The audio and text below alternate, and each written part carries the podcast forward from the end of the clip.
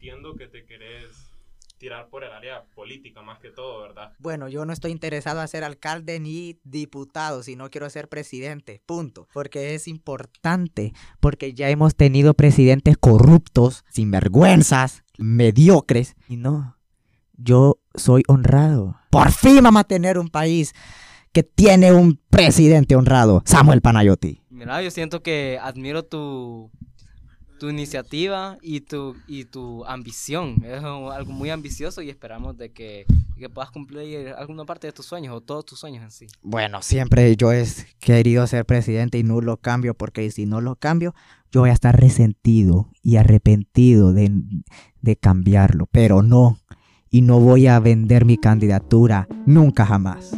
Está bien. Honrado, me gusta.